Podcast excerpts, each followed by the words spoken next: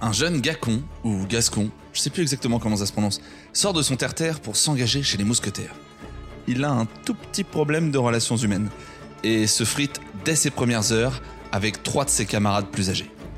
On y retrouve une James Bond girl, le gars du chant du loup, le type de l'arnaqueur, la lanceuse d'alerte de novembre, la Kaira de la haine et Pio Marmaille. C'est avant tout l'œuvre littéraire qui a inspiré le logo d'Intermarché. On parle bien sûr des Trois Mousquetaires. Bienvenue dans Silence, ça retourne, le podcast qui retourne les films cultes du cinéma. Cette semaine, on retourne, comme prévu, Les Trois Mousquetaires de Martin Bourboulon, sorti en avril dernier, et qui aura droit à une suite en fin d'année. N'oubliez pas de vous abonner, de mettre 5 étoiles sur Spotify, Apple Podcasts, Deezer et toutes les autres plateformes si l'épisode vous a plu. Silence absolu dans le corps des mousquetaires. Ça retourne. Bonsoir, mesdames et messieurs. Mais qui êtes-vous? Je suis la vengeance. Qu'est-ce qu'il y a là-dedans, King Kong? Ils vont voir s'ils vont voir avec moi. Et vous, là, qu'est-ce que vous faites? Ça sent la vioque qui se néglige. Qu'est-ce que tu marmonnes? T'as une bite dans la bouche? Pas très subtil. Dis donc, tu mérites ta réputation, toi. Viens avec moi si tu veux vivre. Je vous prépare la batte moto, monsieur. Mesdames et messieurs, veuillez attacher vos ceintures. Splendide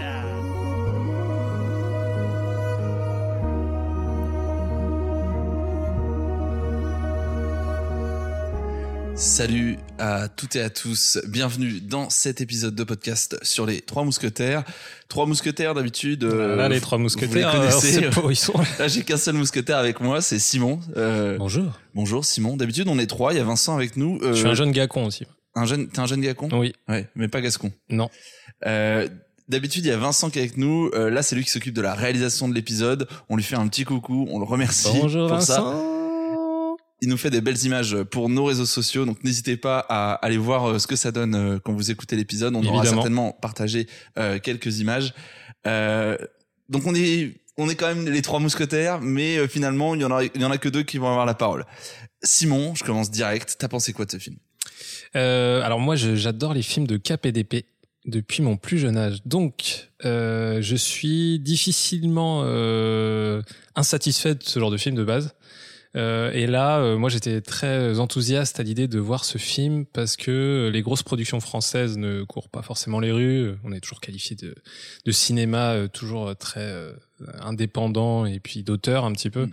Et euh, moi, j'aime bien un petit peu quand on quand on célèbre ses héros. Et, euh, et moi, ça m'a rappelé des bons souvenirs et du coup, euh, j'ai kiffé, tout simplement. Je me doutais que t'avais avais bien aimé ce film. Moi, j'avais été le voir. euh, moi, c'est pour le pour le coup, j'ai été le voir deux fois. euh, euh, les Trois Mousquetaires.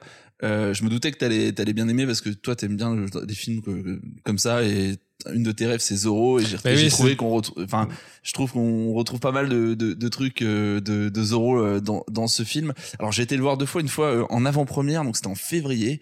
Euh, et une autre fois pour me le T'avais vu le casting alors hier. Et j'avais vu le casting exactement. Et ce qui était intéressant, donc en voyant le casting, donc il y avait euh, il y avait Pio Marmaille, il y avait Vincent Cassel, il y avait François Civil, Romain Duris et le réalisateur Martin Bour- Bourboulon. C'était intéressant pour deux choses de voir le casting. Euh, déjà parce qu'il est sorti en avril, comme je l'ai dit, et ils ont fait la promo en février. Et, et je trouve que c'est assez singulier finalement de d'avoir décidé D'anticiper autant et d'aller voir euh, euh, en salle euh, les spectateurs répondre à leurs questions. Donc ça, j'ai trouvé ça très intéressant. Et je sais pas si tu as les stats euh, d'entrée, euh, Simon, ou si tu Ouais, j'ai les les stats d'entrée. Ouais. Mais euh, moi, je suis très intéressé de savoir, par exemple, combien, avec cette stratégie, euh, les trois mousquetaires ont fait d'entrée, sachant qu'il y aura un deuxième épisode, c'est-à-dire que les, les entrées vont, vont pouvoir être multipliées par deux finalement Mm. sur une seule euh, sur une seule production. Euh, j'ai- J'aimerais bien savoir si ce, ce film-là, avec euh, cette ce marketing qui a été fait, euh, il dépasse Astérix et Obélix, Ah, qui a fait c'est- un tout autre choix de. Oui. Et pourtant, c'est euh, derrière, c'est les mêmes, euh, c'est les mêmes financeurs en gros sur Astérix Obélix que sur euh, les Trois Mousquetaires. En gros, euh, donc t'as euh, qui aujourd'hui euh, est en train de vraiment d'investir pour qu'on ait des productions beaucoup plus importantes en France. Euh, je parle de blockbuster, mais c'est un peu l'idée quoi. Même si pour eux, on pourrait qualifier d'Astérix de blockbuster à la française, tu vois. Mais euh, les Trois Mousquetaires, c'est exactement ça. C'est exactement ça. Et leur stratégie, c'est de faire un carton en France, mais c'est aussi de faire un carton à l'international parce que c'est un positionnement euh, très différent, tu vois. Et, euh, et donc, en fait, t'as euh, Pathé Film qui coproduit, et puis après, t'as une société de production privée qui s'appelle euh, Chapter 2, qui aussi injecte de l'argent. Donc là, c'est aussi euh, le côté euh, fonds privé Mm. qui vient euh, dans ce genre de production pour pouvoir gonfler les budgets et gonfler aussi les budgets marketing promotionnels pour avoir plus de temps de promotion et, et, et derrière que bah, ça ramène plus de gens en salle et qu'on puisse plus parler du film à l'international et de que derrière il y ait plus d'entrées tout simplement quoi. Et en France, tu vois, ça fait euh, 3 274 000 entrées. Pas mal. C'est pas mal. Sachant qu'il y a le 2 qui va, il y a le, la- il y a la deuxième, euh, la deuxi- le deuxième épisode qui va sortir plus tard. euh, Ça, Ouais. ça va être pas mal. Ouais, c'est pas mal. Et après l'international, tu vois, ça fait 1 million. 1 million d'entrées. Ok, donc en tout, on est à Euh, environ. ouais, ça se rapproche des plus- 5 millions. millions. je pense, tu vois. Et- Et, Astérix, par contre, tu vois, fait plus en termes d'entrées. Ok. Parce que je crois que Astérix en France, ça doit être autour de 4 millions, un truc comme Déjà, ça. ouais. Et à Ouais. l'étranger, ça, ça a plutôt bien marché, Ouais. Astérix. Mais Alors que tu vois, genre par exemple, moi si je compare les deux, euh, Il y a une bouse d'un côté Ah oui. et de l'autre côté il y a un vrai, euh, il y a un vrai savoir-faire, tu vois. c'est triste de, de se dire que t'as t'as un t'as un film là qui va qui va faire moins d'entrées que cette bouse d'Astérix alors que c'est super bien produit il y a des cascades d'enfer donc je donne en même temps mon point de Ouais, vue bien hein, sûr, parce ouais. que j'ai moi j'ai vraiment adoré. Je vais pas souvent voir des films deux fois d'affilée. Là j'avais vraiment envie pour préparer Mm. le podcast mais ça me dérangeait pas de d'y retourner parce que vraiment il y a ce, ce- ce choix du plan séquence euh, qui, qui fonctionne hyper bien. Enfin je- oui en fait carrément je voulais rajouter un- un- une deuxième chose sur euh, sur le fait de, de voir euh, ce casting là euh, dans cette salle. Euh, Il y, a, y, a, y a une spectatrice qui a posé une question à Vincent Cassel qui lui a demandé pourquoi. Vincent, je t'aime. Oui, alors en plus oui. Je te jure qu'il y a eu ça. C'est marrant que tu dis ça. Je te jure, il y a quelqu'un qui C'était moi ça. en fait. Euh, Tu m'as pas reconnu? J'avais mis une perruque. Oui, c'est vrai que t'es méconnaissable avec une perruque. Bah c'est vrai. Euh, elle lui a posé la question, non pas Vincent je t'aime, mais pourquoi refaire encore une version des Trois Mousquetaires? Ouais, parce qu'il y a une sacrée paquet d'adaptations. Ça c'est. Pourtant, tu vois, genre toi perso, t'en avais, t'en avais vu pas mal des adaptations des Trois Mousquetaires? Oui. Ouais, Ouais. ouais, j'avais vu euh, toutes les, les versions antérieures parce que bah, euh, je- mes grands-parents ils avaient ces cassettes là, moi Ouais, j'adorais le cinéma, du coup je les regardais. Euh, du coup je les avais vus, j'avais vu la version de 1953, j'avais Ah ouais, vu aussi les versions euh, américaines. Euh, Genre Richard Lester et tout, t'avais vu Richard Lester, Ouais, vu cette version ça. Bah, je, Qui euh, celle-là très- je m'en souviens plus trop, Ouais. mais par contre euh, celle euh, de 1953 et c'est d'ailleurs pour ça que euh, je te parle de ça, c'est que euh, Vincent Cassel a répondu, bah, ça fait 70 ans qu'il n'y a pas eu une, une adaptation Ouais. de des Trois Mousquetaires en France, Bah, c'est vrai produit que- par des Français. Mais les films de KPDP étaient extrêmement populaires dans les années 50-60. Puis après, bah, du coup, on a arrêté. Et là, tu vois, c'est en train de revenir. C'est marrant parce que là, il y a, du coup, les trois Mou- mousquetaires en diptyque, donc avec le prochain Mm. en décembre. Mais il va y avoir aussi une série, tu vois, Zorro avec Jean Dujardin, par exemple, Ah oui qui est prévue dans les, Et Jean Dujardin dans les fait Zorro tu vois. Et Jean Dujardin ferait. Mais Ferait Don version- Diego de la Vega. en version humoristique. Mais je sais pas du tout si ça va être sérieux ou pas, parce que tu vois, genre, euh, il y a le côté aussi, t'as le comte de Monte Cristo qui va arriver avec Pierre Ninet, là. Oui. Donc, euh, encore une fois, tu vois, bon, là, c'est encore Alexandre Dumas, mais tu vois, genre, euh, j'ai l'impression qu'on a envie de traiter les héros un petit peu aussi, et dans France, c'est de se dire, bah ouais, nous aussi, on a le droit, euh, pourquoi pas. Surtout qu'objectivement, euh, on parlera des, des autres euh, versions de, de des Trois Mousquetaires, mais c'est peut-être une des une des meilleures que j'ai vues, euh, honnêtement, Ouais. en toute euh, objectivité. Ouais. Euh, T'avais une version de, j'ai pensé à toi, une version, je crois, de 93 De Disney de Disney Ouais, l'ai avec vue. Charlie Sheen. mais c'est dingue. Et moi j'ai regardé euh, Chris O'Donnell Et euh, Donald Sutherland, et Don- ouais, euh, Kiefer Sutherland. Kiefer, pardon. Kiefer ah oui, Donald, c'est son 24 père. Ouais, 24 Ouais, heures pardon. Mais tu, tu regardes le casting, c'est tellement années 90. Ça n'a- c'est horrible. Et t'as euh, celui qui jouait Robin dans tu sais, Batman Chris et Robin. O'Donnell. Ouais, Chris Ah O'Donnell, et qui aujourd'hui, fait quoi là D'Artagnan. Et là aujourd'hui. Oui, il fait D'Artagnan. Da- D'Artagnan. Bref, oh là là. D'Artagnan. Plus récemment, il y avait eu aussi euh, en 2011 euh, la version avec euh, Christopher Waltz qui faisait Richelieu, Orlando Bloom qui faisait ouais, Buckingham, Ouais, ouais, ouais, je euh. Mila. Jovovich. Qui, Ouais, enfin, ouais. bref. Et, et alors, dans ce film-là, euh, il y a une pépite euh, de je- que j'adore. C'est euh, c'est vraiment bonbon et c'est parce que c'est Disney. Mais t'as, Ouais. euh, je sais même plus si c'est Disney, je crois. Ah, si, c'est Disney. hein. ouais. Euh, t'as une t'as une bataille de bateaux volants qui est assez spectaculaire et assez cool. Franchement. Ah non, mais grave, mais c'est juste que ouais, c'est un parti pris euh, assez spécifique quoi, genre euh, mais euh, ouais, le moi le rendu euh, ça m'a absolument pas marqué quoi, c'était euh, Et c'est terrible de se dire que c'est produit par des Américains. oui, oui, mais les Américains ne se gênent absolument pas à traiter tous les héros qui, qui passent, donc euh, on peut pas leur en vouloir. Tu vois, ils ont aussi traité l'homme au masque de fer, qui qui inclut entre guillemets les mousquetaires dans l'intrigue. Ouais, carrément. Donc, euh, ils ont fait un, ils ont fait un mash-up complètement dégueu. Ouais, c'est ça. ouais. deux. euh, Avec Depardieu qui lâche des caisses à longueur de film. oui, c'est Voilà. Mais non, donc on est, euh, enfin je trouve sur euh, moi euh, de mon côté j'ai vraiment adoré euh, ce, ce film. Et euh, bon, il y a deux trois choses euh, dont je vais parler que j'aurais pas fait comme ça, mais que j'ai pas trop kiffé. Mais sinon, Il y a des partis pris. C'est un film à parti pris euh, Ouais. et qui essaye de s'assumer le plus possible et qui peut pas contenter tout le monde. Si jamais, tu vois, tu tout à l'heure t'as parlé des plans séquences. Bon, bah si t'adhères pas à ce genre de réalisation, bon bah tu peux peut-être te sentir un peu lésé quoi au final. Mm. Mais moi je trouve que voilà, eux ils ont un parti pris qui était de dire on veut faire un film immersif, que que les gens soient au cœur de l'action et surtout de pas faire des films de KPDP comme on l'a connu dans l'ancien temps où euh, à la fois le sound design a beaucoup évolué et ça c'est quand même très très cool mais euh, aussi dans les chorégraphies voilà il y avait pas autant de, de savoir-faire sur l'aspect cho- chorégraphié et, et là euh, c'est bien quoi Il y, a un, il y a un truc que j'ai aimé qu'on retrouve beaucoup dans Game of Thrones, c'est le jeu de regard.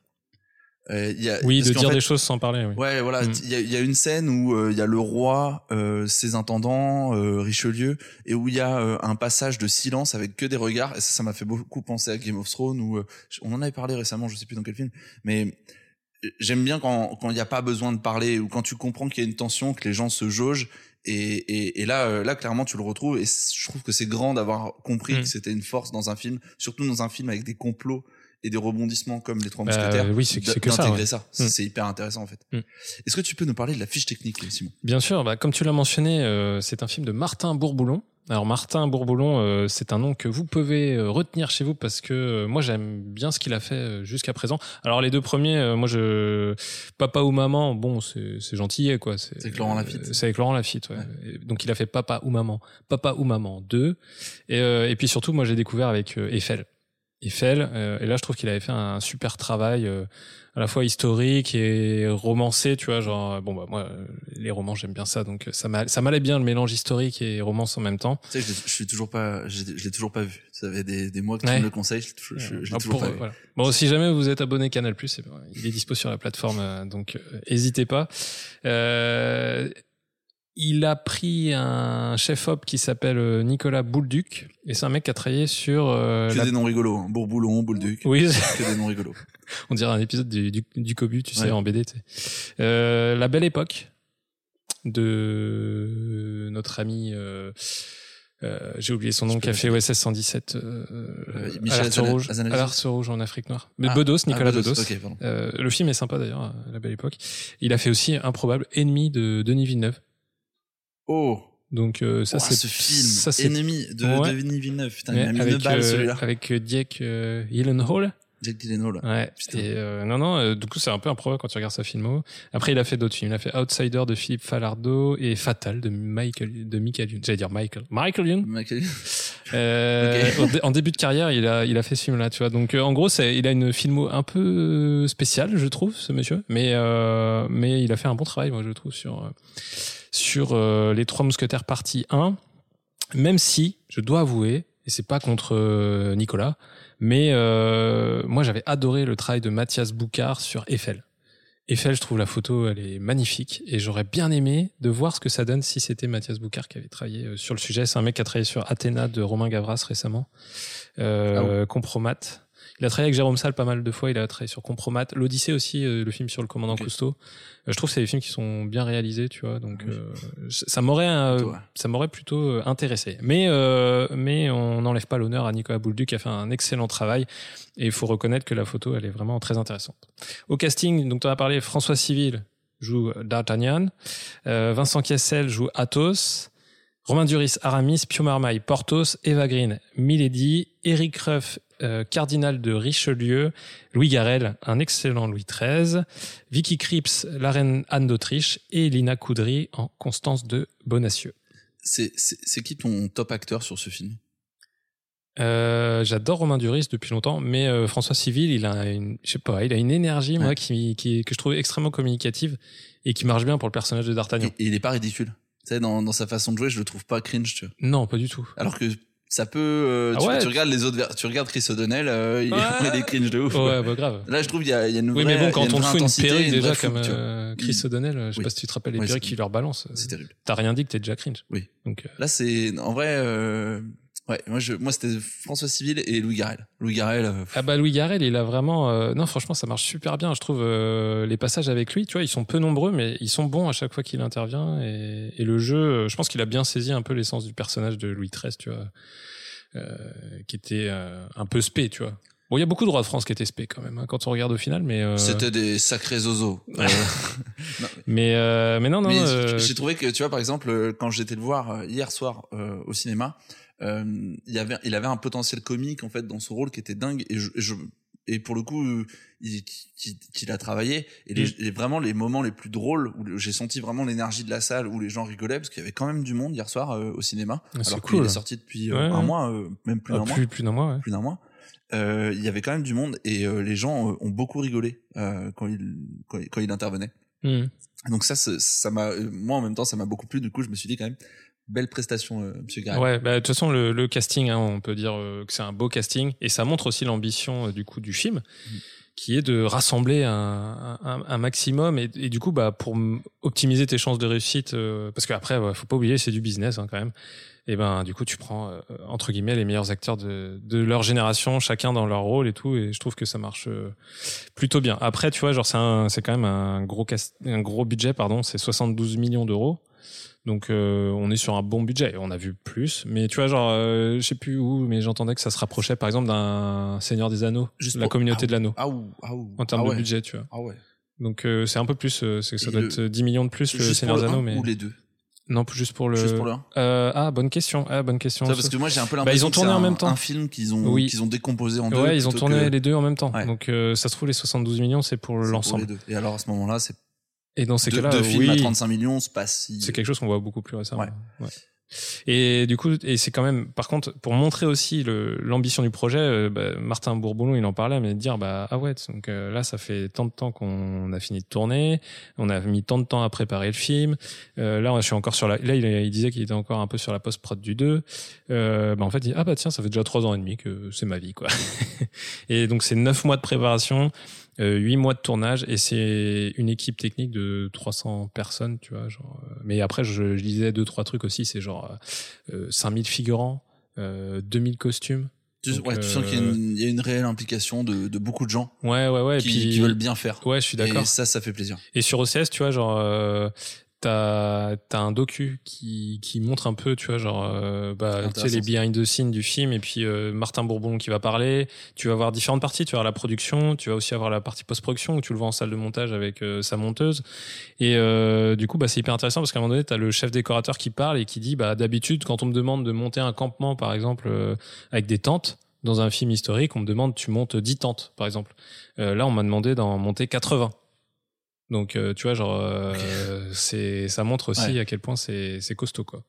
Donc ça c'est cool et moi il y a un truc aussi où je suis hyper sensible euh, qui montre aussi euh, la manière dont ça, ça a été euh, préparé tout ça mais c'est le fait de vouloir tourner absolument en décor naturel euh, tout au long du film et ça je trouve ça ça se Ça ressent et ça fait vachement fait la la diff quoi. hein. Ouais. Tu regardes, moi, ça m'a fait penser un peu à des, à des, des bons Ridley Scott, tu vois. Euh, Hmm. C'est une aventure et sur, tu euh, sur du Robin des. Bois, tu vois, tu retrouves un peu ce, ce côté Ouais. sale, tu vois. Ils sont sales aussi les. J'aime Ah bien bah parce que c'est- bah, c'est ce qui, Mm. c'est ce qui fonctionne aussi, c'est que les films des années 90, les mecs effectivement, ils ont des perruques pas possibles et alors qu'ils vivent euh, dans des conditions euh, d'hygiène pas dingues, euh, ils arrivent à être nickel. Alors, alors après, pour contre- contrebalancer un petit peu ce que tu dis, euh, les mousquetaires, par exemple, c'était des nobles. Euh, genre vraiment, c'était, euh, tu pouvais pas candidater en sortant de nulle part. Et du coup, euh, c'était des gens qui avaient la casaque des mousquetaires, donc la casaque bleue, Mhm. qui était ultra sapée, de ouf. Donc en fait, c'est un peu paradoxal parce que Martin Bourboulon veut te donner une vision un petit peu Crado. western, crado. Euh, Il y a un côté pirate des, Pirates des Caraïbes en fait euh, dans ce film. Ah. Euh, mais si tu restes le parti préhistorique, euh, ils ont pas du tout choisi d'être de correspondre à la réalité. Les mousquetaires ils ressemblaient pas du tout à ça, pour de vrai. hein. Et pour le coup, c'est con, mais tu vois, genre le film de, de Disney de 93, les mecs, les mousquetaires, pour moi, je trouve, ils dégagent que dalle, tu vois. Genre, Ouais. Ils font pas peur. euh, avec- et en fait, ils portent une grande tunique bleue, tu sais, c'est ultra criard dans les couleurs. Tu voudrais dire Mm. que c'est plus proche de la Oui. réalité que. Et surtout, moi, il y a, y a un truc, je ne comprends pas. C'est que du coup, tu as François Civil qui, euh, qui du coup et ce jeune Gascon qui rêve de devenir mousquetaire parce que son père était mousquetaire, il y a tout un truc. Il monte, à- il monte sur Paris, il arrive euh, à la garnison des mousquetaires et tu vois que des mecs, ils sont tous crado quoi, genre. Ouais. euh, et à un moment donné, à la fin, tu sais, euh, du film, euh, ils adoubent entre guillemets euh, Ouais. D'Artagnan pour dire maintenant t'es un mousquetaire et il lui donne une casaque. Mais pourquoi personne ne porte de casaque Quel est l'intérêt de donner une casaque de mousquetaire à personne ne porte de casaque, tu vois? C'est comme si à la fin on te donnait un uniforme que personne ne porte dans la vie réelle, tu vois. Après, c'est peut-être plus un, tu sais, le gilet jaune que dans ta voiture. Tu l'as dans ta voiture, mais tu t'en sers que vraiment, genre. euh. Ouais, mais du coup, tu vois, genre quitte à faire ce parti pris là, Et tu vois, genre tu restes cohérent jusqu'au bout, quoi. Après, c'est peut-être juste un, un truc de cérémonie, tu vois. Les, les militaires, ils portent pas tout le temps leur, euh, Ouais, ouais, ouais. leur costume. du Mais quand tu 14 sais, juillet, quand tu sais que les, les vrais mousquetaires portaient la casaque, autant dire on oublie ce détail-là parce que du coup, en fait. Euh... Ok, je vois. Ouais. Est-ce que t'as fini la, la fiche technique? Euh, et le dernier truc que je voulais dire, c'était pour euh, pour les connaisseurs. Juste, euh, ça a été tourné avec une Ar- Arri Alexa LF et des objectifs Panavision euh, C série, donc euh, des objectifs un peu vintage et tout. Donc, Ok, un peu à l'ancienne. Pas trop mal, franchement. Ok, cool. Voilà. Ok, d'accord. Bon, bah, les connaisseurs, c'est tout pour moi pour la. les connaisseurs sont servis. Et on va passer Ouais, à nos scènes technique. préférées. C'est quoi ta scène préférée du film? C'est quoi ma scène préférée? J'aime beaucoup l'intro. Alors, euh, j'ai pas lu le roman de d'Alexandre Dumas, euh, mais il paraît que c'est comme ça que c'est construit. Le fait que D'Artagnan euh, arrive et rencontre à chaque fois euh, les, ses futurs euh, collègues. Et du coup, il rentre en conflit avec eux et puis ça l'amène à, à rentrer en duel avec eux. Mais je trouve que le rythme de la rencontre, très vite, on arrive à contextualiser la rencontre et le duel entre ces, euh, ces trois personnages.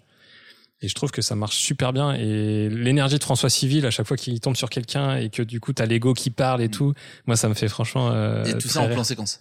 Et tout ça en plan séquence ça, aussi, ouais. c'est euh, c'est c'est cool parce que ça implique quand même vachement de monde. On l'avait vu de Mm. quand on avait podcasté euh, 1917. Oui. Ça, ça implique tellement de monde et derrière t'as un t'as un résultat, c'est tellement réel, c'est tellement agréable, tu vois, t'as Mm. l'impression d'être avec lui, quoi. Bah, c'est ça. Et puis du coup, tu vis vraiment l'enchaînement de situations et l'enchaînement de conflits avec des personnes. euh, Bon, euh, c'est et puis c'est assez t'as le caractère comique de dire comme par hasard, ils tombent juste sur les mecs euh, qui t'ont, enfin, qui tu sais très bien que c'est les mousquetaires, donc. euh, Et c'est les trois, les trois meilleurs peut-être. Enfin, c'était, c'est les trois un peu leaders. oui, oui. Tu t'en rends compte.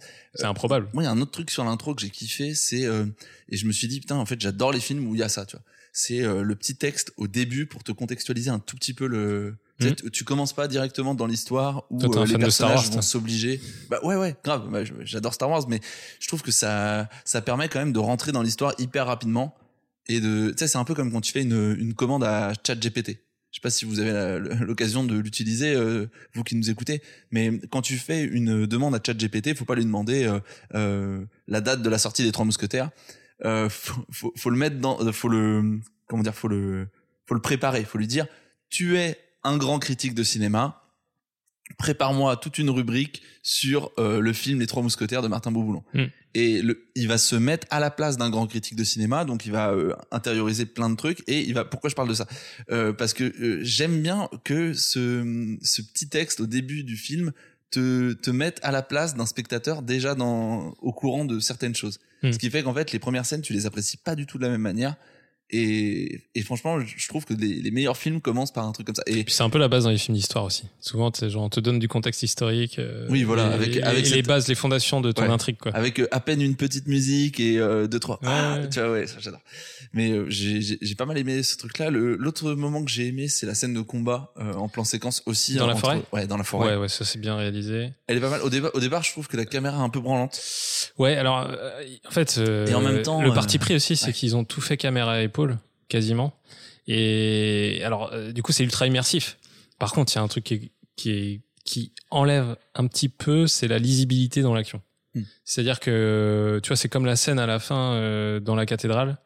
Euh, où t'as les huguenots là qui euh, décident du coup d'attaquer, euh, de faire leur coup, Ouais. ils sont déguisés en, en prêtre et tout, en moine et tout là. Bah, ça, franchement, mais va essayer de comprendre ce qui se passe dans cette cathédrale. Ça n'a aucun sens. Et c'est Genre, c'est une volontaire. et c'est- c'est Ouais, mais ouais, ça Ouais. ouais, mais du coup, ça, ça veut dire aussi potentiellement, euh, est-ce qu'on était vraiment chaud sur la chorégraphie? Parce que tu sais, c'est en mode on te fout le bordel, tu l'aurais caméra branlante, tu. Tu genre- l'aurais retourné ça pour la rendre plus clean? Ouais, ouais, parce que moi j'aime j'aime bien les, les scènes d'action clean. En fait, genre tu vois par exemple, j'adore le masque de Zorro. Euh, pour ça, alors il y a, ça implique moins de monde souvent dans les actions, mais tu vois par exemple, moi il y a une scène que je trouve incroyable dans ce film, c'est euh, le moment où il va voler la carte euh, des mines dans le bureau du commandant Love. Je sais pas Dans si Zoro. Dans Zoro, oui. Et euh, il vole la map et il se retrouve, du coup, euh, euh, il sonne la garde parce qu'il découvre qu'on lui a volé la carte. Et euh, t'as Antonio Banderas qui essaie de se faufiler, qui joue un peu le jeu de chat à la souris dans le dans le domaine. Et c'est hyper lisible. Et tu vois exactement. Bah, à un moment va. donné, je sais pas si tu te rappelles, mais genre il a des cascades où genre il se bat avec les, les gardes et il monte sur une table en pierre dans le jardin. Et euh, il, à un moment donné, il se bat et puis tu sais genre en gros, euh, il fait des cascades de l'espace, il fait un salto sur lui-même, il monte sur la branche et puis euh, et tout s'enchaîne. Et en vrai, tu te dis mais putain, mais c'est trop bien cadré. Ouais. Parce que ça va vite, c'est rythmé et tu vois super bien ce qui se passe. Pirates des Caraïbes un peu aussi. Dans le 2 là, tu sais quand ils sont sur la roue là, Ouais. la scène elle est Oui. ultra lisible. elle est- Ouais, Enfin ouais. c'est c'est ça qui est génial, c'est que tu te dis oh putain la vache, on est parti de ça et on arrive Ça à c'est ça. un vrai savoir-faire. Ça c'est c'est vraiment cool, mais par contre c'est du comique de situation, tu vois. Ouais. Là je trouve que dans le chaos, moi moi c'est pas une des scènes que j'aurais retourné parce que dans le chaos, dans le côté un petit peu attentat, hein, c'est un attentat. Bien sûr. Euh, je trouve qu'il y a, il y a une vraie gravité que, que j'ai ressenti et même au, même au deuxième visionnage, tu vois, j'ai trouvé ça, c'est le bordel, tu sais pas où t'es, mais je pense que ça, ça retranscrit bien aussi la, le, ge- le genre de scène Ouais, mais- dans le réel. quoi. Ouais, mais dans ces cas-là, tu vois, moi, ce que j'aurais fait comme parti pris, c'est plutôt d'isoler un personnage qui, dans ce monde-là, c'est vraiment le chaos pour cette personne-là. C'est-à-dire que pour un mousquetaire, c'est peut-être pas le chaos. C'est-à-dire que, tu sais, eux, ils sont habitués au combat, ils savent identifier, euh, là, c'est le bordel ici, ils ont leur, euh, les personnes avec qui ils vont se battre. Ok, un peu comme Jon Snow dans la bataille des bâtards. Bah, c'est ça, euh, parce qu'en fait, imagine, je sais pas, tu prends le parti pris, je sais pas, de, de Louis XIII ou de Vicky Cripps, Ouais. qui sont étrangers à ce genre de situation, et que du coup, c'est le bordel et que t'arrives pas à lire l'action. Je trouve que ça corroborait plus leur, pro- enfin, leur vision à eux, et tu te sentirais plus euh, embrouillé par rapport à la vision de ce personnage-là. Mais du coup, on passe d'un mousquetaire, en fait, ça passe, d'un coup, tu vois Aramis, un coup, tu vois Porthos, après, il y a un coup de feu en l'air, et après, t'as Vicky Cripps qui essaye de se cacher, qui crie. En fait, on essaie de te montrer le point de vue de tout le monde, et du coup, dans, dans ça, en fait, tu vois même pas vraiment ce qui se passe, tu sais pas trop ce que font les, quelles sont les actions, du coup, des, bah, des, des assaillants, en fait, et leur stratégie, du coup, ça, ça se mélange un peu, parce que, voilà, c'était un peu mon ressenti sur le sujet, tu vois. Ouais, bah, je, bah, je suis pas, je suis pas d'accord, mais je comprends. Euh, j'ai une théorie, Simon, euh, à te partager, Vas-y, à vous partager euh, sur ce film et sur euh, la suite. Dans le film, donc, on rencontre le personnage notamment de Milady, une personne qui euh, euh, qui est dans les qui est dans tous les complots, euh, une personne de vraiment c'est un snake.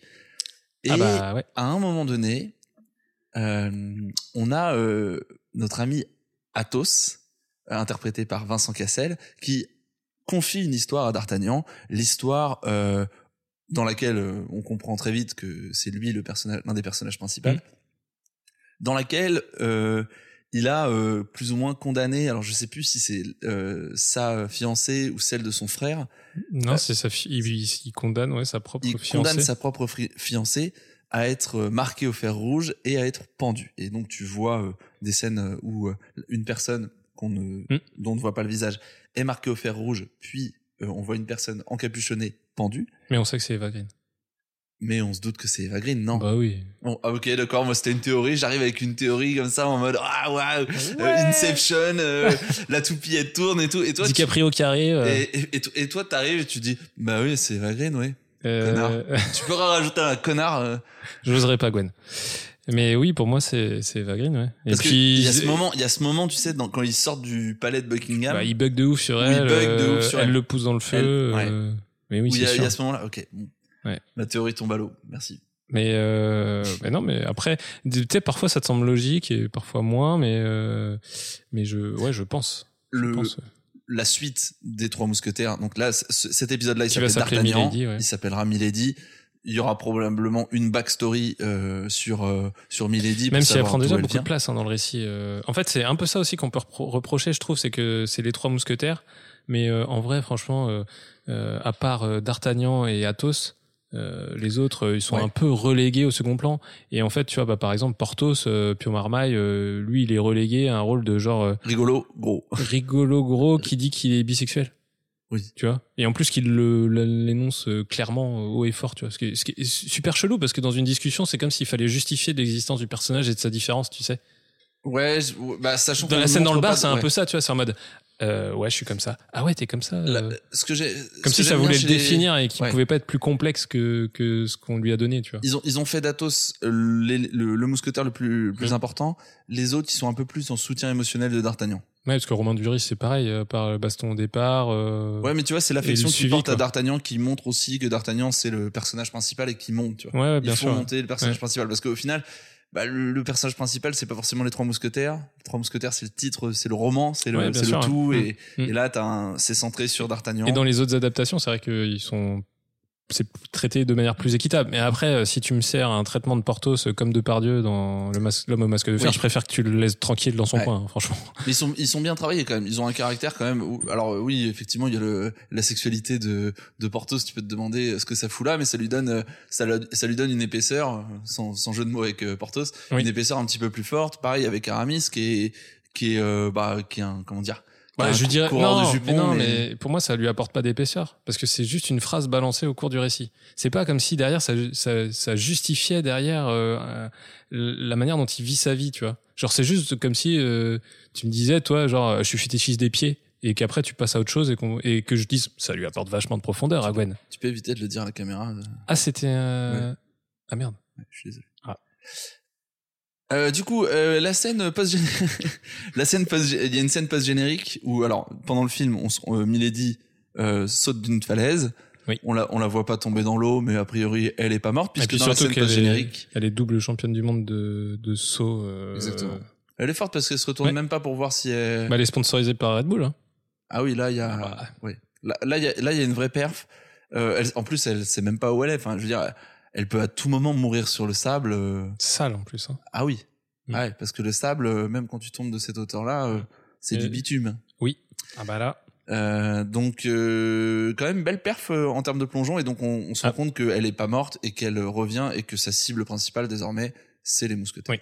Après, euh, t'as quand même un, un comment dire un cliffhanger qui est qui est pas ouf quand tu sais que c'est un diptyque et que le deuxième s'appelle Milady et qu'elle jette de la falaise. Tu fais pas genre est-ce qu'elle est décédée? Mm. Tu te dis pas ça. Bah, je suis d'accord. Avant qu'on passe à- aux autres scènes qu'on devrait retourner, euh, Simon, toi t'es fan, comme tu l'as dit, euh, des films de d'épée. Est-ce que t'en as euh, quelques-uns comme ça que t'as, euh, ton préféré c'est c'est le Masque de Zorro ou la Légende de Zorro? Parce qu'il y a le deux. Ah oui, il y a le 2. Non, le premier. Le premier, premier. de Ok. bah, avec Anthony Hopkins.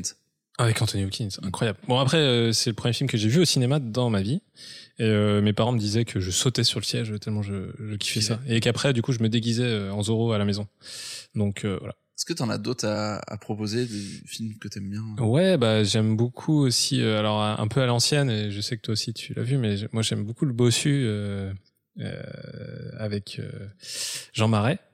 Ok. Donc euh, la fameuse botte de Nevers. Euh, mais tu vois, genre, tu te rappelles de- des sound design sur les bastons à l'épée ou pas? C'était C'est vraiment terrible. genre. C'était terrible. Oh, c'est horrible. Ça c'est vieux, ouais. Jean Marais, Jean Marais c'est très vieux. Moi je m'étais noté aussi un, je m'étais noté le Masque de fer avec Jean Marais. Euh, où il joue déjà d'Artagnan, je crois. Ah oui, aussi, Et oui, c'est euh, vrai. Et ce film. Et je crois que c'est le même réalisateur. Je crois que c'est André Hunebelle aussi qui, Oui, tout à fait. qui fait les deux. Ouais. Et j'ai, euh, moi j'ai adoré ce, j'ai adoré ce film. C'est un très très vieux film. Ouais. Et l'autre film, euh, je sais pas si tu connais, c'est un truc avec euh, Alain euh, Delon. Euh, Zoro la, tulipe noire. Ah, la tulipe noire, parce que tu sais qu'il a fait un Zoro. Il a fait un Zoro. Et je euh, l'aime bien aussi, parce qu'il y a un petit côté, genre, euh, c'est un, film italien. Ça ressemble. Hein. Et, la musique, elle est incroyable. Attends, franchement, ça démarre. Donc c'est Zoro, c'est Alain Delon qui fait son Alain Delon, tu vois, genre ils sont cheval et tout. Et la musique c'est en mode Used to be free, la la la la la la la la la la. Et genre euh, toi t'es là, tu te dis mais c'est un western spaghetti, genre en mode ouais. un peu chelou. Ah. Mais le film est pas si mal que ça en fait. Ok, ben, je l'ai pas vu, mais la tulipe noire, si tu l'as pas vu, je te le Et conseille. non, j'ai pas vu, ouais. C'est, euh, il y a une histoire où euh, Alain Delon, il a un jumeau. Et il y a tout, enfin, c'est. Mais il a un masque genre comme Zorro quasiment. Euh, ouais, il a un masque, mais euh, Il a pas de il a un masque, mais une belle mèche, une juste une chemise, euh, une chemise Il a noire. pas de cap. Ouais. Pas de cap.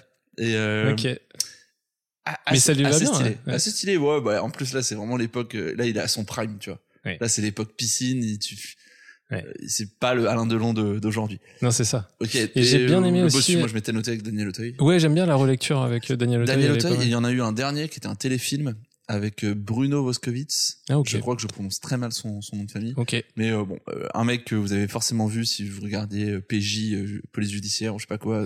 alors, il fait partie des, des gueules de téléfilms sur France 2. Et il y a une version avec lui qui est honnêtement pas dégueulasse. C'est vrai? Ouais. Ok. C'est traité peut-être une de euh, en préférées. plusieurs euh, épisodes. euh. En, je crois que c'est en deux, en ouais, deux, en deux épisodes. Et euh, ouais, t'as t'as deux trois pépites euh, dans le casting qui, qui qui sont pas mal. C'est agréable. J'aime bien. Très bien. Quelle scène t'aurais retourné euh, dans ce film, Simon? Quelle scène j'aurais retourné euh... En vrai, j'en ai... J'en aurais pas retourné beaucoup parce que moi je suis pas trop, tu vois, genre je sais qu'au début aussi, il y en a beaucoup qui se plaignaient qu'on voyait pas grand chose dans la scène d'intro avec D'Artagnan qui essaye de sauver euh, la, la meuf qui est messagère de la reine Anne d'Autriche, Mm. euh, qu'on voit pas grand chose, mais moi ça m'a toujours euh, dérangé ces remarques-là. Je dis bah les mecs savent ce qu'ils font, hein, c'est juste peut-être mettez-vous dans les bonnes conditions pour regarder quoi. Ouais. Mais sinon ouais peut-être. Moi, il y a peut-être un truc qui, que j'aurais refait, c'est les scènes avec le cardinal. Je trouve qu'en fait, c'est censé, lui, c'est un manipulateur de l'extrême. Et en fait, euh, je trouve qu'on axe plus sur Milady que lui, son côté machiavélique qui tire les ficelles dans l'ombre, tu vois. Et, euh, et du coup, il manque de charisme parce que tu vois, par exemple, dans la version de 93, certes, c'est très théâtral du coup la manière dont le cardinal joue, mais je trouve qu'il a un côté plus dangereux. C'est Tim Curry. Mais oui, c'est Tim Curry. mais bon, déjà, Tim Curry, il a une gueule, tu vois. Mais Ouais. donc, ouais, tu sens le, le, le prédateur euh, à Tim- chaque coin de. Tim Curry, c'est l'acteur bâtiment, qui mais- joue euh, ça dans les versions euh, des années 90. Ouais. Et Il tu sais qui, c'est lui il aussi qui joue. euh, T'as déjà vu Legend Oui, de- tu m'en avais parlé. Ouais, c'est lui qui joue le diable. Il euh, joue le, ouais, le, ouais, le sorte de diable Ouais. impressionnant le maquillage. Ouais, euh, ouais.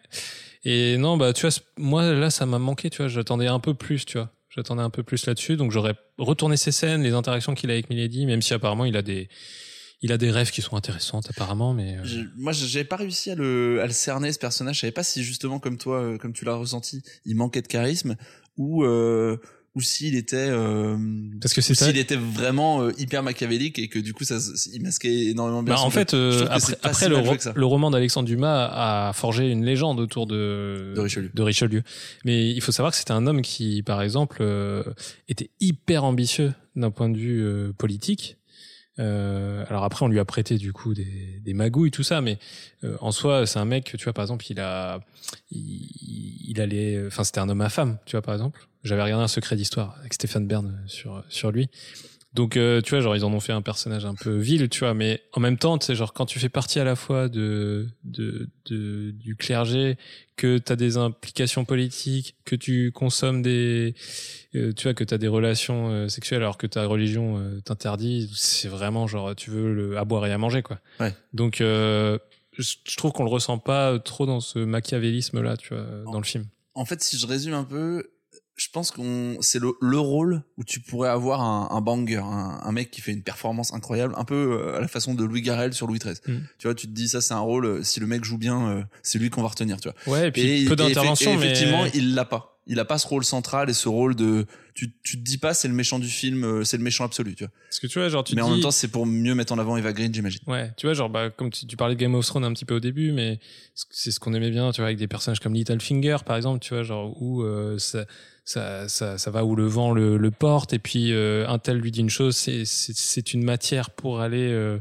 perturber. Le euh, savoir, c'est le pouvoir. Bah, c'est ça. Ouais. Et je trouve qu'on le ressent pas trop en mode euh, au milieu de tout ça, parce qu'il est privilégié, puisqu'il est à la cour, il est au plus proche du roi, et c'est lui qui fait le lien avec Milady et tout, mais tu vois, genre, euh, j'aurais aimé, je sais pas, qu'il entende, euh, tu vois, peut-être plus de choses. Il y a une Et- seule fois, il y a une seule fois où il pose un peu euh, ses, ses noix. Euh, il, euh, je sais plus où il répond à quelqu'un. Euh, il protège ses hommes, mais moi aussi je vais les protéger. Tu vas voir toi. je sais pas. Il, il dit un truc un peu Il de ce genre, il fin. dit pas ça Tu vas ça. voir, toi. Tu vas voir toi. Ouais, je vais avec te mettre cet en l'air. ouais. Ouais, bah, c'est direct. Euh, moi, il y a un truc. Moi, la fin du film, elle m'a absolument dérangé parce qu'en fait, euh, Ça tombe un peu ça, brut aussi. ça tombe brut déjà et euh, c'est pas trash. Pendant tout le film, t'as un peu de violence, un peu de trucs quand même qui sont un peu Mm. durs. Et à la fin, putain, mais moi, je, je suis désolé pour Constance hein. Moi, j'aurais aimé qu'il la bute. J'aurais aimé qu'il y ait un truc en mode vraiment là. Genre, faut que euh, D'Artagnan il revienne et qu'il et qu'il défonce tout le monde. Tu vois. Ouais. Là, il y a, je trouve que ça tombe. Ah bah ils l'ont kidnappé et l'autre il est au milieu de la rue. ouais. J'ai trouvé que genre, c'était. euh, En fait, euh, le film passe vite. Et bah, du coup, quand la chute arrive, t'es un peu en mode Ah ouais, donc partie 2 maintenant. Ah oui, euh, donc euh, ils ont coupé là ils pouvaient couper. Quoi. Moi, j'aurais aimé qu'il la bute devant lui là. Ouais, tu Je, je- sais pas, euh, j'aurais aimé. Non, c'est affreux de dire ça, mais je trouve qu'en termes de ressort de de ressort, euh, on parle de ressort narratif. Ouais, je veux ouais. pas vraiment qu'il la bute. Bah, c'est une bonne actrice, Ina Koudry. en Moi, plus. si vous si vous écoutez le podcast depuis tout à l'heure, vous avez compris que mon truc c'était les pieds, pas les gens qui meurent. Donc euh, donc le truc euh, que que je trouve un peu dommage, c'est euh, ce moment un peu de, de grâce qu'aurait pu être euh, ce sacrifice, ce cette cette mort à la fin. J'aurais bien aimé. Alors je sais que c'est pas dans le roman. Oui, mais tu peux t'en détacher si tu considères que ça apporte euh, une, un- enfin, une dramaturgie euh, intéressante au récit, tu vois. Surtout ouais. qu'ils ont pris des libertés sur la forme et sur plein d'autres choses, tu vois. je pense qu'ils ont pas. Je, je pense qu'ils qu'ils l'ont qu'ils ont imaginé une fin plus trash et qu'ils sont partis sur un truc plus soft. Et qu'après, t'as le... et que du coup on, s- on là ce qu'on a vu c'est un espèce de Mm. compromis enfin moi je, je, je l'ai ressenti un peu comme ça parce que je trouve qu'ils ont fait un film dur Ouais. qui finit comme un téléfilm euh, France 2 en mode oh là là tu vois genre plus belle fin d'un épisode plus belle la vie tu vois où ça tombe un peu en queue de poisson où tu te doutes que ça va être en fait Mhm. là je trouve que c'est une fin où tu sais du que mal à ça voir. va Ouais, que ça ouais. va euh, que ça va je- bien se passer à la je trouve que ça te donne. Enfin, moi j'ai très envie de voir la suite, mais je trouve que ça donne pas envie de tout de suite. Moi j'aurais aimé te dire euh, putain j'ai envie de retourner au cinéma direct pour voir la suite, tu vois. je trouve que c'est un film qui est traité un peu à l'américaine et qui est plutôt bien traité. Ouais. Du coup, enfin, pas un traitement trois mousquetaires à l'américaine, mais un, un- un traitement plutôt euh, digne de bons films de KPDP américain. Ouais. En revanche, le cliffhanger, c'est sûr, c'est du français. Tu vois, c'est un truc où ils ont pas osé aller plus loin. Ouais. Et putain, allez-y les gars. Donc dis la chute dans ces cas-là. Ouais. Pas cliffhanger si c'est français. Euh, bah, c'est un clip. Oui, ok. Tu vois ce oui, que je veux dire Ouais, là, ok, oui. Le, le, su- la- le- le point de suspens. Le point en suspension. L'autre truc qui que j'aurais retourné, je sais pas si j'aurais retourné, mais c'est une question, euh, c'est un- plus une question que je te pose Mm. euh, que euh, euh, qu'un truc que j'aurais retourné, c'est la course poursuite après le château de Buckingham. Oui. Donc on est au crépuscule, c'est Oui. la- c'est la, nu- euh, le fin fond de la nuit, il y a juste l'éclairage de euh, la au lune. galop euh, le long de la falaise. Euh, avant de te demander, avant de te dire si ça m'a dérangé ou non, Mm. si je l'ai mis là, c'est que ça m'a dérangé. Ouais. Euh, mais euh, j'aimerais bien savoir comment ils ont tourné cette. Si t'as si t'as une idée, si, co- comment toi t'aurais tourné cette cette scène parce que on se doute qu'avec cet éclairage là, ils ont pas pu aller bien loin si c'était vraiment euh, comme ça que c'était éclairé. Est-ce qu'ils l'ont tourné deux jours et ils ont traité l'image? Comment ils ont fait? Bonne question. Euh, je ne saurais te dire euh, parce que Je te mets dans la merde. Euh, tu me mets dans la sauce. Je vais te démarrer. non, pas du tout. C'est juste que c'est hyper intéressant. Euh, en fait, dans le, j'ai regardé moi le docu OCS et il traite pas de ce passage-là. Donc je vois pas trop. Je pense juste que c'est shooté. Je pense que c'est quand même décor naturel, lumière naturelle euh, aux aurores, tu vois. Je pense hein, vraiment. Euh, après, forcément, à l'étalonnage, ils ont dû vachement renforcer pour pas que ce soit trop compliqué pour eux. Mais euh, et après shooter au drone, une grande partie, je Mm. pense. Euh, c'est un peu comme dans la forêt, tu sais, genre quand D'Artagnan monte à cheval et tout. tout ça, pour toi, c'est vraiment shooté à, à l'heure du crépuscule ou de l'aube, euh, Avec euh, après, tu sais, avec genre un retraitement de l'image. Ouais, il y a un retraitement de l'image forcément parce que tu sais, il y a ce qu'on appelle la nuit américaine, c'est-à-dire tu shootes deux jours et puis après euh, Mm. euh, avec des filtres que tu as devant tes objectifs en fait, euh, ça, ça twiste un peu les couleurs parce que la nuit tu as des couleurs qui disparaissent tout simplement et du coup bah il faut les faire disparaître aussi au moment où tu shootes deux jours et après du coup à l'étalonnage du coup tu peux venir euh, baisser tout ça. Après tu gères les niveaux d'intensité euh, qui sont semblables à, à la nuit, tu vois. Mais genre la plupart des films, jamais tu vois dans la nuit comme dans les films, ça n'existe pas. Et du coup, quand on se rapproche de ça, après on te dit, euh, euh, oh la bataille euh, de Winterfell, ah, on voit que dalle. Mais du coup, là pour le coup, ils ont vraiment shooté de nuit, tu vois. Oui. Donc c'est plus réaliste. Mais Ouais. euh, là, je pense que c'est un entre deux. Mais euh, mais j'ai trouvé ça plutôt. Moi, la scène, j'ai trouvé plutôt bien, tu vois, genre. euh, Ouais, pas moi. ouais, pas trop Pas toi. moi, parce que je, je, trouve qu'on qu'on voit le traitement que après c'est c'est toujours Mm. des heures euh, aussi le crépuscule et l'aube où euh, il y, a, y a quelque chose même en, en réalité même avec nos yeux il y a un truc de surnaturel qui se passe Mm. en, en, en termes de visuel et donc euh, et, et là le fait de le voir de cette façon là je limite j'aurais préféré un lever de soleil tu vois ou, ou Ouais, justement, mais ils ont peut-être. euh, je- moi j'ai j'ai pas j'y ai pas cru au truc de la nuit américaine là Mhm. Vraiment, j'ai- j'étais, j'avais les yeux et même au deuxième visionnage, ça m'a fait ça. J'étais les yeux, je dis. Alors comment ils ont fait? Ils ont tourné de jour, ils ont parce que Mm. il y a un truc, tu vois, je sais pas, il y a une espèce de couleur. Moi, je suis pas, un je suis pas un spécialiste des couleurs, tu connais, mais euh, il y a, il y y a cette couleur un peu bleue, je crois, ou Oui. qui est où tu te dis. bah, bleuté, typique de l'aurore, tu vois, Ouais, et voilà, puis avec lune, le quoi, soleil ouais. euh, non pas euh, filmé vers eux, mais Mm. dans le dos plutôt.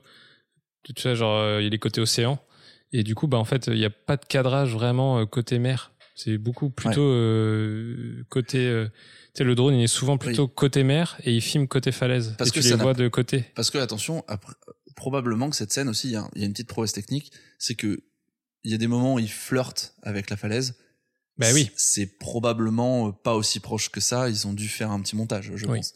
Bah, ils avaient pas Tom Cruise avec eux dans le cast. Donc, Donc, ça euh, plus ça, je trouve que ça. Moi, j'ai un peu décroché à ce moment-là. Ouais, j'ai moins aimé cette euh, cette scène. Ok. Est-ce que t'avais une autre scène euh, ou autre chose que on, on, on a un medley sur la musique, je crois? Ouais, c'est ça. Il y a, moi, j'ai, j'ai pas mal aimé la musique de Guillaume Roussel, donc a travaillé sur le, sur la musique. Je sais pas si tu connais un peu euh, ce mec. C'est le frère de Gaëtan Roussel de Louise Attaque? je sais pas, j'ai aucune idée. On Mais vérifiera. on vérifiera, on checkera ça. Mais en fait, alors, moi, il y a un passage. euh, en fait, euh, lui, il a travaillé sur euh, Novembre, Compromat, euh, La French, Les couleurs de l'incendie. Et puis, moi, j'ai regardé une série récemment, c'est Marie-Antoinette sur Canal+. Et c'est lui aussi qui fait la musique. Et à chaque fois que tous ces éléments-là, je suis en mode, oh, j'aime bien la musique et tout, c'est cool. Donc, je pense que c'est un peu une figure montante de, de la musique en France, même s'il a pas une carrière non plus immense. Mais moi, il y a un truc qui m'a, qui, que j'ai trouvé incroyable, c'est, j'ai, à un moment donné, j'entendais, je croyais entendre du Hans Zimmer. Sur certains passages, là. Oh oui, À un euh, moment de- donné, un là- peu Dark Knight. Ouais, Bah. Alors, le moment où, genre, D'Artagnan. Il y, a- il y a une vraie ref au Dark Knight. Bah oui, parce que Euh, le au moment. Dark Knight Rises. Je sais pas si t'as vu. Ouais. Je Oui, parce que le, le quand D'Artagnan, euh, alors ça c'est quand même un ressort scénaristique aussi. Tu sais, genre euh, quand ils vont déterrer les corps pour retrouver, tu sais, genre la la, la bagouze et Ouais. tout, et, et du coup ils disent vas-y on se sépare, chacun va de son côté pour essayer de retrouver les trucs. Et direct, euh, bah, D'Artagnan il trouve le bon truc, donc en fait euh, t'as aucune quête. Oui. Genre direct il arrive, c'est Milady, il tombe dessus. Donc en fait euh, t'as raccourci Oui. le truc. Mais à ce moment-là, tu sais, il monte les escaliers à un moment donné pour la retrouver, et là t'as cette musique là, genre en mode avec le le les gros temps de que t'as dans The Dark Knight, tu vois, genre. Ouais. T'as des trucs Mm. et le ticking aussi que t'as chez Hans Zimmer que Hans Zimmer a mis dans tous ses films, tu sais, genre dans Interstellar, la notion de temps euh, parce que comme il travaillait avec Mm. euh, Christopher Nolan et pour lui le temps c'était important. Tu sais, t'as toujours le et Hans Zimmer il fait ça tout le temps. Et là, je trouve que du coup, il a des... tu sens les inspi, tu sens que Ouais. il a réutilisé à fond le truc. Dans la musique, tu ressens du Hans Zimmer et euh, dans le dans le Dark Knight Rises, t'as une scène aussi avec un bal masqué où il parle de tempête et t'as là exactement la même scène Ouais. dans ces films. Ouais. C'était assez drôle de, de voir ça. Mais globalement, après, moi, j'ai bien aimé la musique. Je la trouve, euh, je trouve que c'est une bonne composition, tu vois. Tu nous fais écouter un Je petit, vous un fais petit morceau écouter ça, bien sûr.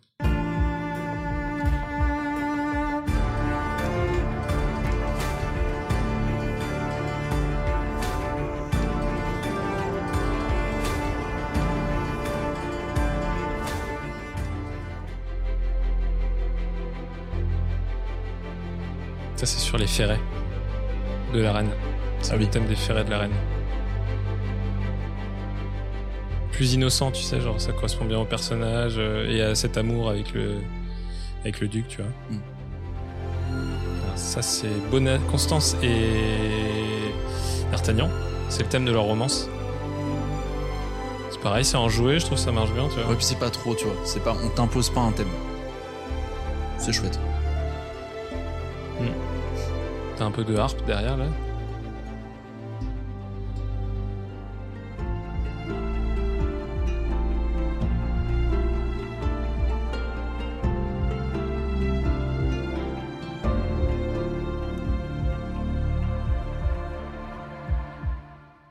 Voilà, c'était un petit medley.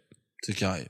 Alors, on voit la musique, elle, elle est, vraiment, elle est vraiment bien. Elle, Ah non, elle participe au, au tout. Ouais, bien sûr. Et après, forcément, bah, de toute façon, on s- tu sais, quand t'aimes une certaine manière de faire de la musique et que t'aimes des compositeurs, bah, tu t'inspires d'eux, et c'est normal. C'est juste que après, t'adaptes. C'est tout. On arrive à la fin de ce. Je crois qu'on a fait un Attends, petit peu le tour. j'ai une petite question pour toi. Vas-y. Est-ce que les trois mousquetaires ont vraiment existé? Porthos, Aramis et Athos. Et D'Artagnan aussi À ton avis? J'ai même pas. Putain, fait chier, tu me prends de court en plus, j'ai même pas vérifié. Euh, Non, parce que c'est vraiment D'Artagnan- intéressant. D'Artagnan, oui, les autres, non. Bonne, bonne réponse. Putain, c'est ça? Ouais, exactement. ah, j'ai- eh, Ouais. Tu sais, j'hésitais à faire l'inverse. Parce Ouais. que je suis D'Artagnan, c'est Ouais. c'est le héros. Non, mais c'est vrai que c'est intéressant parce que du coup, euh, dans l'inconscient euh, culturel, on, s- Et il était connaît. mousquetaire? Et il était mousquetaire. Ok. Et, et en fait, c'est c'est ouf parce que tu vois, genre, euh, on, on connaît les trois mousquetaires, on connaît le roman, mais euh, Dumas s'est inspiré, mais on sait pas, à un moment donné, tu dis les mousquetaires ont existé parce que, en fait, les mousquetaires, c'était une unité d'élite que Louis XIII avait créée spécifiquement pour le, pour l'accompagner partout où il allait. Donc, en gros, c'était une sorte de GIGN de l'époque, tu vois, euh, et on les appelait les mousquetaires parce qu'ils avaient le mousquet. Le mousquet, c'était un, un, un fusil, euh, mais genre, apparemment, c'était un enfer à utiliser parce que c'était beaucoup trop lourd et tout. Mm. Et ils étaient connus pour ça, tu vois.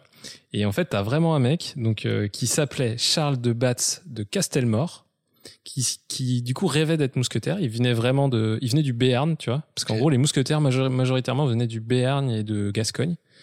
Euh, et il monte à Paris et c'est, il sait que pour être mousquetaire, il faut être noble. Il faut vraiment il faut arriver, il faut balancer. Tu vois, t'arrives, je suis Jean-Charles de la Castelmore. Sauf que lui, en fait, il est, il vient d'être anobli il y a pas très longtemps. Donc en fait, il utilise dans sa famille, euh, du côté de sa mère, une relation avec une famille qui est plus noble, qui s'appelle les D'Artagnan, comte de D'Artagnan. Et lui, il monte là-haut, il se présente sous le nom de euh, D'Artagnan. Et du coup, il devient mousquetaire euh, comme ça. Et c'est un vrai mec qui a accompagné le roi et, euh, et qui s'appelait D'Artagnan. Et ce qui est marrant, c'est que du coup, bah, Dumas, lui, après, dans le, pour les autres personnages, il les a inventés. Par contre, il s'est inspiré de vrais mecs de l'époque. Euh, par exemple, j'avais noté, euh, t'as Aramis, c'est un mec qui s'appelait Henri d'Aramis. Euh, Porthos, c'est un mec qui s'appelait Isaac de Porto. Et en gros, il les a juste utilisés euh, parce que c'était des mousquetaires aussi, et il, il a créé des patronymes et, et, et voilà. C'est pas fait chier en fait. Il s'est pas fait chier. C'est euh, pas fait et après, la deuxième, euh, la deuxième chose, c'était est-ce que tu sais si la devise des mousquetaires était une vraie devise des mousquetaires? Un pour tous et tous pour un. Je me doute que c'est pas tous ensemble contre la vie chère déjà. Mais Si, c'était ça. Déjà à l'époque. déjà à l'époque, putain, ils sont forts intermarché. Ouais. Euh, ah, je dirais que non, je dirais que je dirais que c'est un peu fabulé par euh, par, par Dumas ça. C'est un autre. truc, En effet, c'est complètement inventé. C'est une devise qui est romancée. Il y avait une vraie devise? Il y avait une vraie devise et C'était un peu la bravem de l'époque en fait. Ouais. C'était les mecs. de- Ouais, c'est ça. Mais euh, je vous invite à, à aller sur euh, sur la chaîne de Jamy. Moi, j'aime bien regarder Jamy l'épicurieux là. Et en fait, il a fait un truc genre euh, est-ce que les mousquetaires ont vraiment existé? Il a fait un featuring avec un mec euh, qui, a- qui est passionné d'histoire. Récemment pour la promo peut-être? Ouais, exactement. Bah, c'est arrivé pendant le film et Ouais, tout. hein, donc, bien joué, euh, ça. Hyper intéressant, tu vois. Petite petite anecdote. Euh, bon. Tous les trois, euh, avec Vincent et Simon, euh, on s'est rencontrés en- parce qu'on fait de la com, on est dans les métiers de la communication. Euh, moi, je travaille en agence de communication et là récemment, euh, pendant euh, qu'on travaillait sur ce podcast, pendant qu'on imaginait faire ce podcast, euh, il y a une assez grosse entreprise qui est venue nous voir pour faire une campagne de communication, notamment sur le Tour de France. Et alors c'est avec l'équipe euh, avec laquelle je travaillais, avec laquelle je travaillais, on a eu l'idée en fait de reprendre. Je vais pas, je peux, je peux pas le dire parce qu'elle est pas encore lancée, ce sera pendant le Tour de France, mais on a euh, décliné le un pour tous, tous pour un euh, pour cette entreprise. Et donc euh, vous pourrez voir prochainement les euh, la campagne de communication. euh, pas à la télévision, mais sur euh, sur euh, sur de l'affichage. T'es presta pour euh, Intermarché les trois mousquetaires Non, ça n'a ouais rien à voir avec Intermarché, vraiment, c'est pas Intermarché, mais c'est un autre truc. On passe au quiz euh, final, euh, Simon. Donc j'ai chopé des critiques balance. de cinéma, Ouais. euh, des critiques d'internautes sur Allociné. Euh, on commence par Béatrice G, qui nous dit, et donc tu dois deviner le film. Ok. Si vous aimez l'histoire, la littérature ou le cinéma, vous allez être déçu. Le scénario est ridicule et le casting, bien qu'alléchant, est mal choisi. Mention spéciale à Leonardo DiCaprio et Juliette Binoche qui vont aussi bien ensemble que rien. Rien à sauver dans ce film. C'est l'homme au masque de fer. Ok, de 98. C'est vrai que Juliette Binoche, elle est pas ouf hein, dedans. Complicado. Un peu Grinch. hein. Un visiteur. Un peu Grinch. Le Grinch, non, euh, elle ressemble à Jim Carrey dans le Grinch. C'est ça, c'est pas Grinch. Non, non, c'est Grinch. Ouais. La Grincherie. La Grincherie. Euh, un, un- un autre visiteur qui nous dit très décevante adaptation de la série télévisée. Aucun charme ni atmosphère, une photo trop brillante, décor et reconstitution ratés, du mauvais cinéma hollywoodien, surenchère de cascades irréalistes et d'humour niais. Pas beaucoup de- d'indices, Ah. mais c'est un film que t'aimes bien. C'est un film que j'aime bien.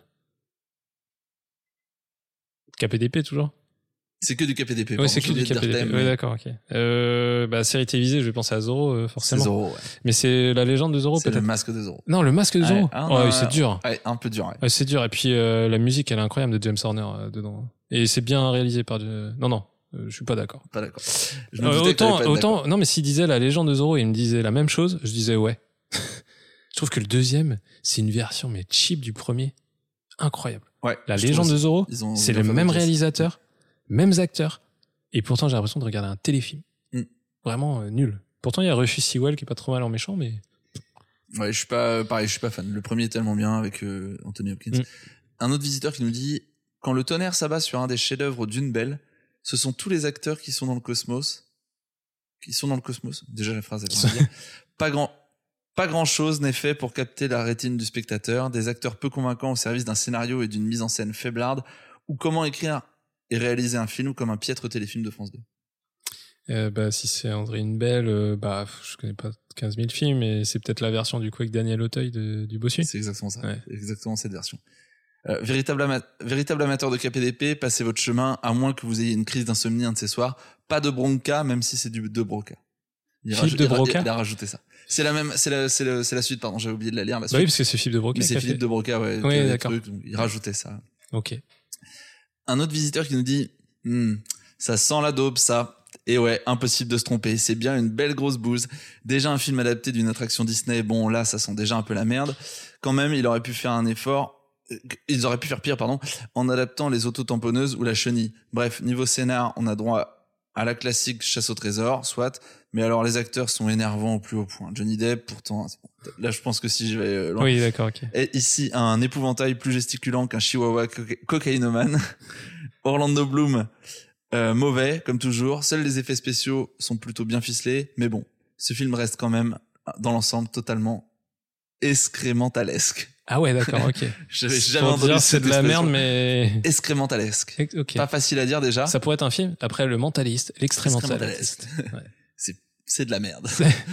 Bah, c'est Pirates des Caraïbes. Pirates des mais- c'était le un. C'était le Ouais, 1, c'était oui. Mais, euh, oh, dur. Dur, hein, ouais. franchement. Moi, en plus, Pirates des Caraïbes, bah, ça fait partie des, des films aussi que j'ai- j'aime Mm. bien de KPDP. C'est pas vraiment KPDP. je Ouais, mais t'as des.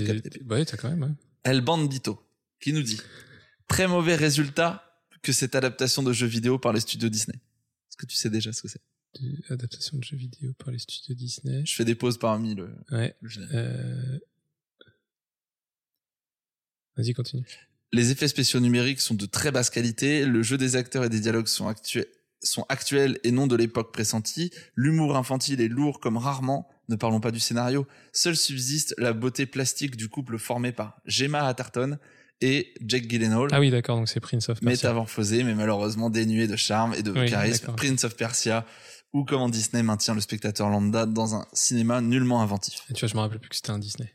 Avec euh, Ben Kingsley qui joue le, qui joue le méchant. Un bon, un bon whitewashing sur ce Prince of Persia de la part de Disney aussi.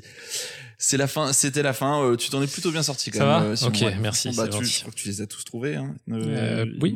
Ouais, non, putain, ouais, ouais, ouais, t'as été bon. Merci de nous avoir écoutés. Merci Simon, euh, c'était très intéressant. Merci à toi, Ça merci à voulait vous. faire cet épisode-là. Merci à vous qui nous regardez peut-être ou nous écoutez plutôt. Euh, Ça dépend l'heure. ça dépend l'heure. Euh, en tout cas, euh, on reviendra très bientôt pour des nouveaux épisodes. Vous pouvez également euh, euh, redécouvrir euh, les anciens épisodes, bien entendu. Euh, nous suivre sur les réseaux, réseaux sociaux. Si vous aimez nos épisodes, n'hésitez pas à euh, activer, euh, donc euh, à vous abonner, à activer la cloche, j'allais dire. Euh, oui, si, oui. si, si la plateforme le permet, activez la cloche, faites sonner la cloche. Euh, à mettre Bah, sur YouTube, autant d'étoiles que possible sur comment? Sur YouTube, ils peuvent activer la cloche. C'est vrai, on peut activer la cloche sur YouTube. Elle risque pas de sonner souvent en ce moment. En ce Mais moment, on fait pas beaucoup de contenu vidéo sur YouTube, mais Ça viendra. activez-la quand même le jour où on en fera, euh, C'est ça. où vous serez les premiers avertis. On se retrouve très bientôt pour un nouvel épisode avec l'équipe. Merci Vincent qui est juste derrière la Merci, caméra Vincent. de nous avoir filmé pour créer du contenu. Vous entendez sa petite voix. Je sais pas faire la, la goutte d'eau, mais il reviendra très bientôt pour nous parler de cinéma. Merci à tous et à bientôt. Tu savais que euh, ils avaient tourné. euh, Pourquoi j'ai remis le générique T'as remis le générique Attends, est-ce qu'on qu'on peut faire écouter aux, aux personnes qui nous écoutent euh, le nouveau générique Parce qu'en fait, on va, on va, on sort des fois des hors-séries C'est qu'on vrai. fait en solo. Qui Euh, va arriver Donc t'as un premier épisode à présenter on a- prochainement. hein. On a un premier épisode qui est même sorti, euh, qui est euh, donc euh, Spider-Man Across the Spider-Verse. Euh, si vous voulez le découvrir, il est euh, juste euh, derrière. euh, euh, vous pouvez euh, juste slider.